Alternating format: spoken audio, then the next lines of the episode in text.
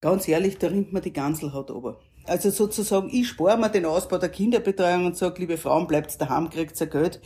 Das kann nicht der Weg sein. Also mit so einer Form von Herdprämie werden wir nicht in die Zukunft gehen können, sondern das ist Rückschritt ohne Ende und ich glaube auch nicht das, was die Frauen wollen, weil sie wollen selbst entscheiden, wie sie ihr Leben gestalten und nicht mit 120 Euro für eine Herdprämie. Nachgehört, vorgedacht. Ein ÖGB-Podcast. Von Gleichstellung in der Arbeitswelt kann weiter keine Rede sein. Teilzeit in Österreich ist nach wie vor weiblich. Rund 50 Prozent aller Teilzeitbeschäftigten sind Frauen. Bei den Männern sind es kaum 10 Prozent. Frauen, die Vollzeit arbeiten, verdienen rund 20 Prozent weniger als Männer und kümmern sich in den meisten Fällen auch noch um die Kinderbetreuung oder die Pflege von Angehörigen. Zudem waren in Spitzenzeiten der Pandemie 85 Prozent der Corona-Arbeitslosen Frauen. Hallo, mein Name ist Peter Leinfellner aus der ÖGB Kommunikation. Gleichzeitig sind Frauen so gut ausgebildet wie nie zuvor. Sie bieten also wahres Potenzial für die Arbeitswelt. Darauf zu verzichten wäre nicht nur volkswirtschaftlich Nonsens, sondern auch für die persönliche finanzielle Situation von Frauen ein Nachteil. Hallo auch von mir, mein Name ist Barbara Kasper, auch aus der ÖGB Kommunikation. Dass sich an der Einkommenssituation von Frauen etwas ändern muss, sieht auch Frauenministerin Susanne Raab so hören wir jetzt ein Statement nach, das sie kurz vor ihrer Karenz im Rahmen einer Pressekonferenz gesagt hat. Finanzielle Unabhängigkeit ist die Basis für die Selbstbestimmung der Frau und daher ist mir das auch als Frauenministerin wichtig. Das war Ministerin Raab und wie ein zukunftsorientierter Weg in eine noch stärkere Unabhängigkeit von Frauen aussehen kann, das haben die ÖGB Frauen im Rahmen ihres heurigen Sommerdialogs ausgearbeitet und diskutiert. Wir sprechen Dazu mit Corinna Schumann. Sie ist ÖGB-Vizepräsidentin und Frauenvorsitzende. Hallo Corinna. Hallo, grüß euch. Am ÖGB Sommerdialog teilgenommen hat aber auch Petra Draxel. Sie ist die Geschäftsführerin des AMS Wien. Wir haben sie vorab interviewt und in dieses Interview hören wir später rein.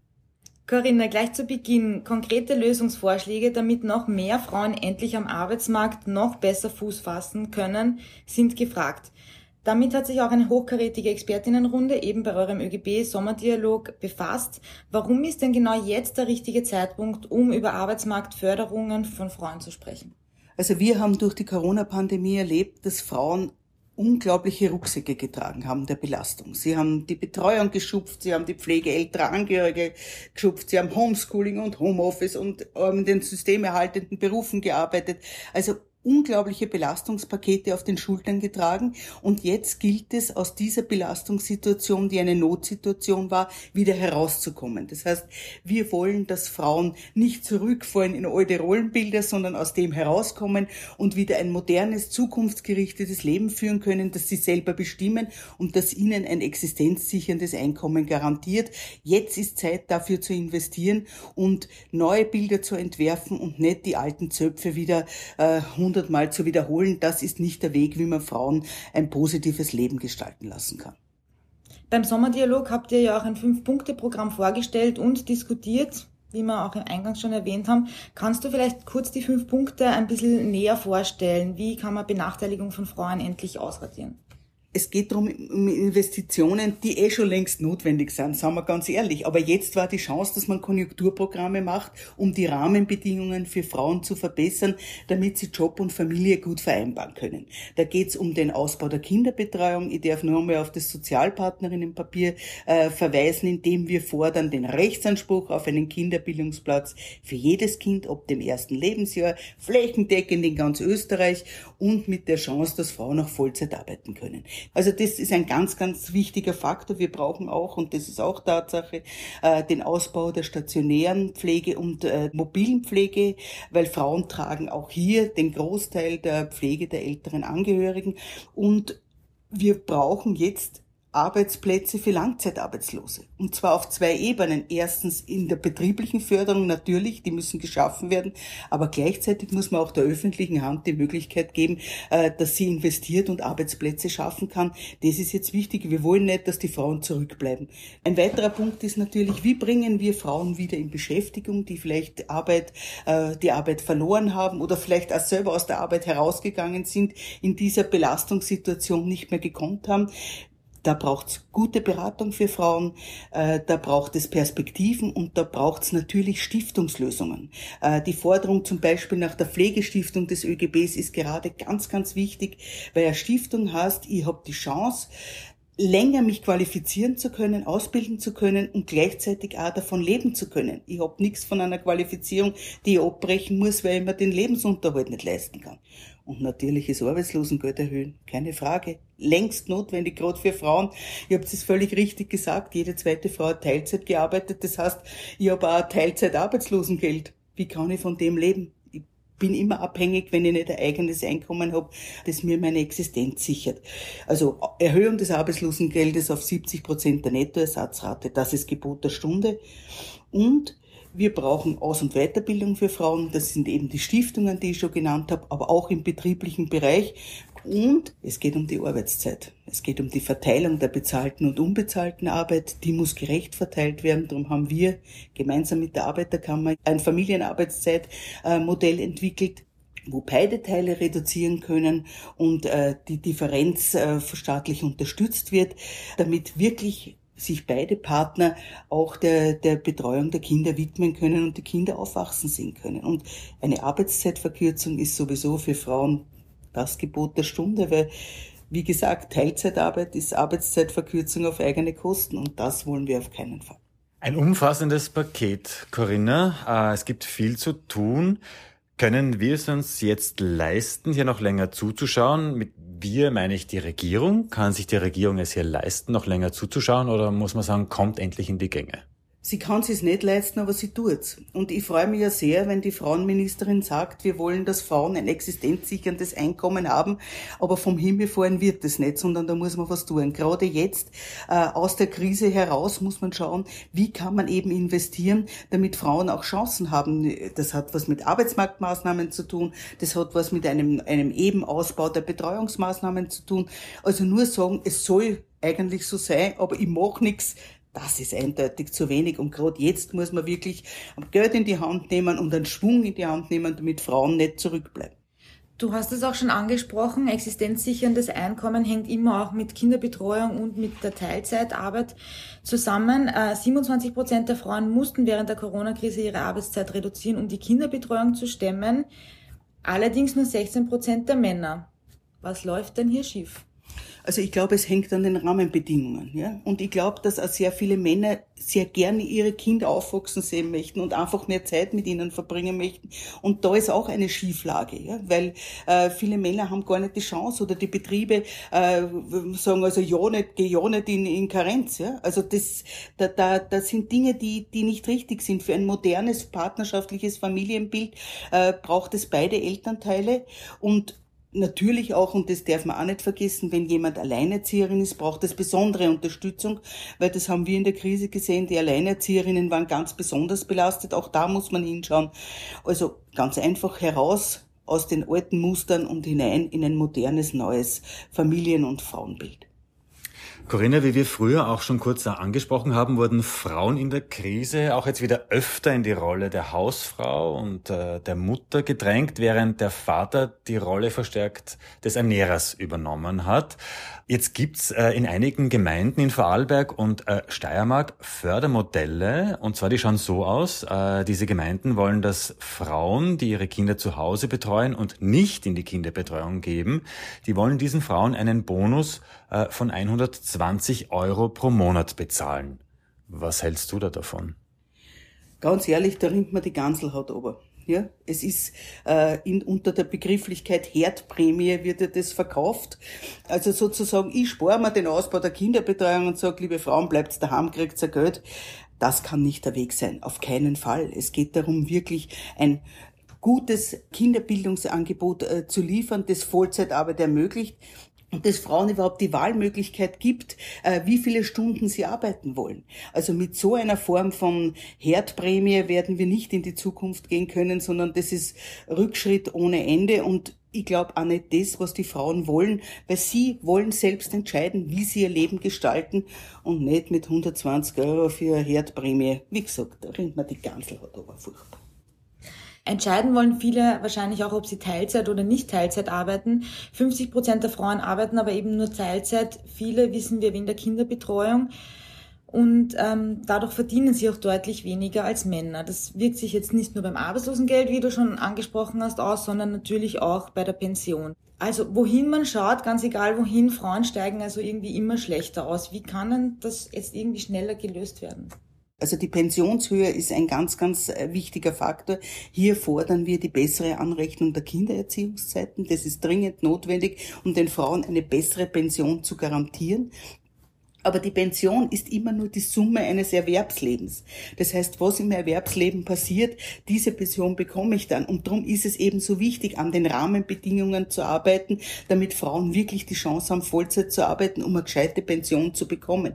Und ein zweiter Faktor, glaube ich, ist auch ganz wichtig, dass Frauen Arbeitsbedingungen haben, die sie auch gesund und positiv bis zum Pensionsstichtag bringen.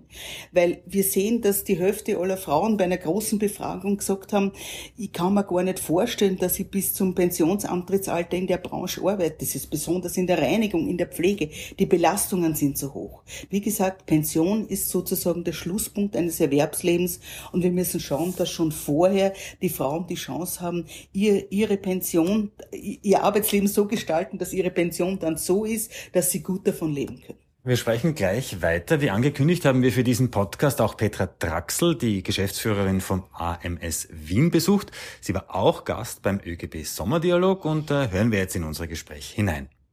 Vielen Dank, dass Sie bei unserem Podcast äh, zu Gast sind, Frau Draxel. Sie sind ja Geschäftsführerin des AMS Wien und wir haben vorhin schon gehört vor, äh, in der Einleitung, zu Spitzenzeiten waren 85 Prozent der Corona-arbeitslosen Frauen bundesweit gesehen jetzt. Warum war das so, dass Frauen stärker äh, betroffen waren von der Arbeitslosigkeit zu Corona-Zeiten und wie sieht denn das aktuell aus? Äh, aktuell ist es so, dass die Frauen wieder weniger betroffen sind. Äh, ich habe jetzt hier insbesondere den Blick auf Wien. Ja, in Wien haben wir aktuell 153.000 Menschen, die arbeitslos und in Schulung sind und davon 70.000 äh, Frauen. Also der Anteil der Frauen ist wieder zurückgegangen. Äh, diesmal war es eine Krise, die sehr stark den Dienstleistungssektor betroffen hat. Ja, wir waren ja eingeschränkt im Handel, im, in den persönlichen Dienstleistungen. Also es waren Branchen betroffen, in denen äh, viele Frauen tätig sind, viele Frauen arbeiten und die natürlich dadurch auch äh, von Arbeitslosigkeit betroffen ist und nicht alle sind hier in die Kurzarbeit übernommen worden. Jetzt gibt es in Wien einige vom AMS finanzierte Frauenförderungsprogramme. Können äh, Sie uns einmal da ein bisschen äh, einige vorstellen? Und was mich auch interessieren würde, wie funktionieren diese Programme? Wir haben ein spezielles Angebot für junge Frauen. Ja, jung sage ich, das sind Frauen entweder bis zum 18. oder bis zum 25. Lebensjahr. Nicht nur beraterisch, sondern da gibt es auch Werkstätten, wo ich etwas erproben kann. Jetzt wollte ich gerade fragen, welche Branchen sind das dann? Ja, die können in alle Branchen gehen. Ah, ja. Das Ziel ist sozusagen von der, sage ich, von der Frau, die am Schiff arbeitet, bis zur Mechatronikerin, bis zur Friseurin, bis zum Einzelhandel, bis zur Kosmetikerin, bis zur Elektrotechnikerin. Also das heißt, die beraten bunt. Äh, bei Sprungbrett gibt es auch für die jungen Frauen insbesondere ein Programm mit Young Fit, das sich an Frauen eben richtet, die in technische, handwerkliche Berufe gehen wollen. Die Range reicht jetzt sozusagen von diesen jungen Frauen bis erwachsenen Frauen. Hier haben wir mit dem Frauenberufszentrum, dem FBZ, ein sehr gutes Angebot, wo jährlich ja über 1000 Frauen vom APZ Austria beraten werden. Und hier gibt es natürlich ganz viele Frauen immer an der Schnittstelle zu, zu Care, zu Betreuungsleistungen, die halt immer noch die Frauen mehrheitlich in Österreich machen, wo es darum geht, wie kann ich das verbinden mit der Arbeit. Also diese Frage Vereinbarkeit und Beruf ist ein großes Thema im, im FBZ. Ja, wir bieten dann Spezialprogramme an. Das heißt, wir haben, wir haben den Kompetenzcheck für die asylberechtigten Frauen in der Integration. Wir haben ein Angebot für hochqualifizierte Frauen, auch beim FBZ dabei, inzwischen integriert, wo Akademikerinnen hoch, oder sag ich, muss nicht nur Akademikerinnen sein, aber halt Frauen, die aus hochqualifizierten Bereichen kommen oder so einen Job hatten, die dann dort speziell betreut werden. Wir haben natürlich für die Frauen das FIT-Programm, nicht nur das Young Fit, sondern auch das FIT-Programm, wo wir Frauen, mit dem wir Frauen unterstützen, dass sie in technische Berufe, handwerkliche Berufe gehen. Im FIT-Programm werden ja auch Frauen unterstützt, die im Technikum am Campus hochwertige Ausbildungen absolvieren können.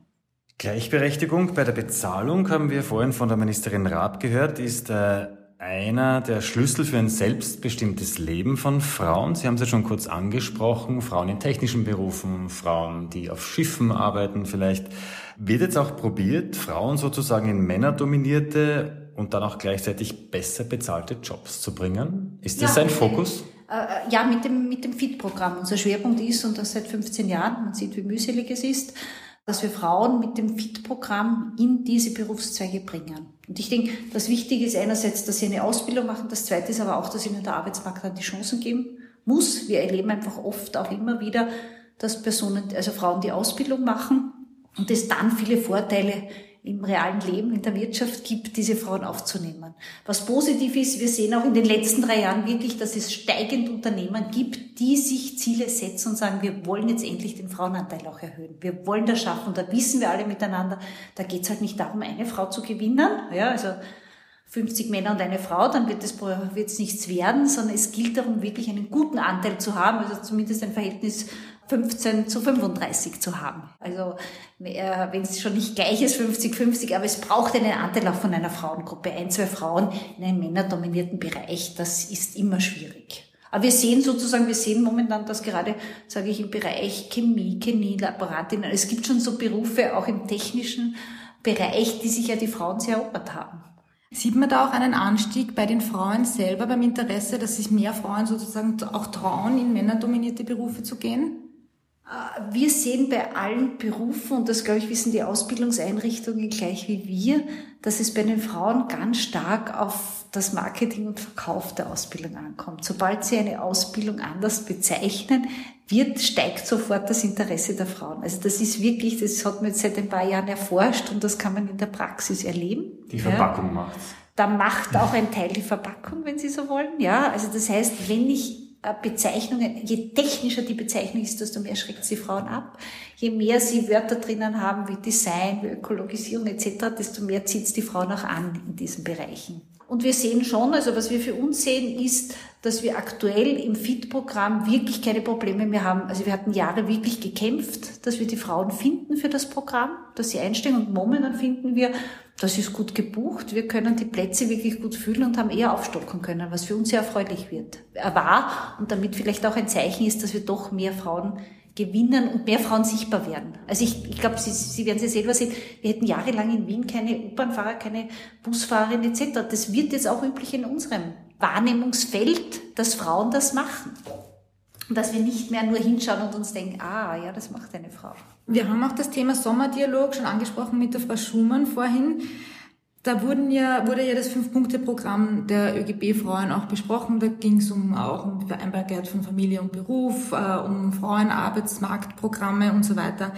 Wie schätzen Sie denn die Maßnahmen ein, die, die Sie auch mitdiskutiert haben beim Sommerdialog? Ich halte nach wie vor in Österreich für eines der wesentlichsten Punkte, dass wir endlich wie soll ich sagen, einen Quantensprung in der Kinderbetreuung machen. Ich meine, das ist ein Thema, das diskutieren wir jetzt, seit ich, glaube ich, arbeite, ja, also in meiner Erinnerung nach, ja.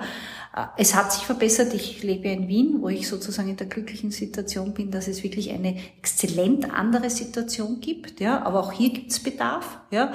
Und ich glaube, es braucht endlich das Commitment und das haben wir die Sozialpartner gemacht und das unterstützen wir als AMS-Management. Es braucht endlich diesen Quantensprung in der Kinderbetreuung und nicht die permanente Diskussion, was tun wir und was machen wir und ein bisschen eine Stunde mehr. So, da gehört auch das Land, muss, sage ich immer, städtischer und feministischer werden. Ja, äh, damit auch der, der sage ich, der ganze Lebensraum in Österreich, und das ist ein ländlicher, ein, ein kleinstädtischer und ein städtischer Lebensraum, dann brauchen wir gleiche Standards, so dass ich nicht diskutieren muss, ob wenn ich in äh, einem kleineren Ort in Österreich wohne, mir das nicht zur Verfügung steht. Das müssen wir schaffen zu organisieren. Das schaffen nordische Länder auch. Das braucht mehr Selbstverständlichkeit. Und das halte ich für eine entscheidende Basis für den Arbeitsmarkt, damit wir auch in den anderen Punkten weiterkommen. Ich halte für wesentlich, dass es, äh, wie im Programm auch beschrieben, diese gute Förderung für Frauen weiterhin gibt. Es braucht äh, die Beratungseinrichtungen, ja, es braucht diesen Zugang auch hier glaube ich, dass es natürlich Modernisierungszugänge. Wir müssen da auch, haben wir ja jetzt viel gelernt unter Corona, ja, dass wir diese Dienstleistungen auch webbasiert rascher zur Verfügung stellen können und man nicht immer hinfahren muss. Also ich glaube, das braucht's, aber das sind ganz wesentliche Punkte, damit wir in diesem Schritt, ja, dass Frauen besser gleichberechtigter, sage ich, am Arbeitsmarkt teilnehmen können, sozusagen auch Jobs wahrnehmen können mit 30, 32 Stunden, ja, wenn es nicht äh, der Vollzeitjob ist, ja, um hier auch ihr Einkommen am Arbeitsmarkt zu generieren.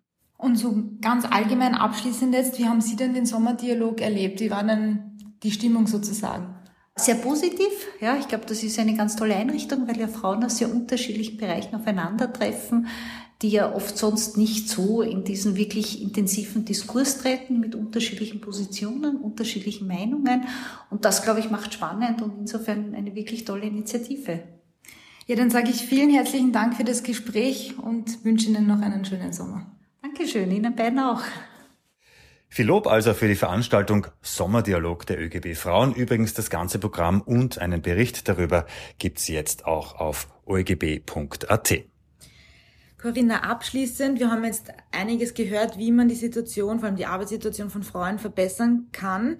Man muss jetzt, glaube ich, ins Tun kommen. Welche konkreten Forderungen gibst du den Verantwortlichen mit? Was muss jetzt politisch passieren, damit Ungerechtigkeiten für Frauen in der Arbeitswelt endlich der Vergangenheit angehören? Also kommt's in die Gänge. Ja, ich glaube, das ist die Forderung, die jetzt zu setzen ist. Wir nehmen sehr viel Geld in die Hand, um die Wirtschaft zu unterstützen und Arbeitsplätze zu retten. Aber es wird auch Geld in die Hand zu nehmen sein, um die Rahmenbedingungen für die Vereinbarkeit von Beruf und Familie zu verbessern, weil wir das wissen und wir haben auch in der Krise noch mehr gesehen, das ist der Faktor, der ganz, ganz wichtig ist. Das heißt, äh, den Rechtsanspruch auf einen Kinderbildungsplatz, der ist wichtig. Äh, die Chance des guten Ausbaus von Pflege, um stationärer Pflege und mobiler Pflege, auch dort mit guten Arbeitsbedingungen. Äh, es ist wichtig, dass man, dass man schaut, dass man Frauen in Arbeitsmarktprogramme bekommt, dass man ihnen gute Arbeitsplätze schafft. Also eine Vielzahl von Punkten, an denen man jetzt dranbleiben äh, muss und da helfen keine schönen Worte und da hilft kein wir machen eh ein bisschen was. Da braucht es ein Gesamtpaket, um aus dieser Krise auch gut herauszukommen und die Frauen im Endeffekt nicht als die Verliererin dieser Krise dastehen zu lassen. Und ich glaube, wir als Gewerkschafter, Gewerkschafterinnen kämpfen da gemeinsam dafür. Und ich bin mir sicher, wir werden den Druck nicht nachlassen, auf keinen Fall. Positive Worte also zum Schluss. Wie gewohnt haben wir aber auch am, äh, am Ende noch ein Quiz bei unserem ÖGB-Podcast. Heute dreht es sich um das Thema Kinderbetreuung. Danke auch an dieser Stelle wieder an unsere ÖGB-Historikerin Malise Mendel, die uns diese Frage herausgesucht hat. Jetzt zur Frage, Corinna. Wann wurde der erste Kindergarten in Wien gegründet? Wow. Im Roten Wien 1920? Bisschen früher, es war bereits im Jahr 1830, also das Rote Wien war sehr fortschrittlich, wenn man das so sagen will. Damals hieß es aber allerdings noch Kinderbewahranstalt, das Zöglinge aufnahm und für die Besuchsgebühren mussten die Eltern bezahlen. Oje, Kinderbewahranstalt. Oje, oje, oje. Wir brauchen Kinderbildungseinrichtungen. Bewahranstalten und Herdprämien bitte in die Kiste der Geschichte und fest zugesperrt. Dort verschwinden Sie jetzt auch. Corinna, ganz, ganz herzlichen Dank, dass du unser Gast warst. Danke für die Einladung. Alles Gute. Das war nachgehört vorgedacht. Danke fürs Dabeisein. Wir würden uns freuen, wenn ihr uns auf den Podcast-Apps gut bewertet. Wir wollen auch wissen, was euch beschäftigt, beziehungsweise welche Themen wir in Zukunft aufgreifen sollen. Ideen bzw. Vorschläge bitte per Mail an presse.oegb.at. Und wenn auch du Gewerkschaftsmitglied werden willst, das ist ganz leicht, alle Infos auf oegb.at und auch in den Shownotes. Bis zum nächsten Mal, wenn wieder nachgehört und mit einem Gast vorgedacht wird.